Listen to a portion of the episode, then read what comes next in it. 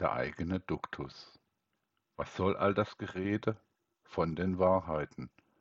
Eine einzige, allein, soll uns vorgegeben sein. Keiner kann es sich nehmen, wie er möchte, keiner, aber auch wirklich keiner hat das zurechtgetan. Es wäre dumm, das zu verkennen, es wäre blöde, so etwas nicht zu kapieren.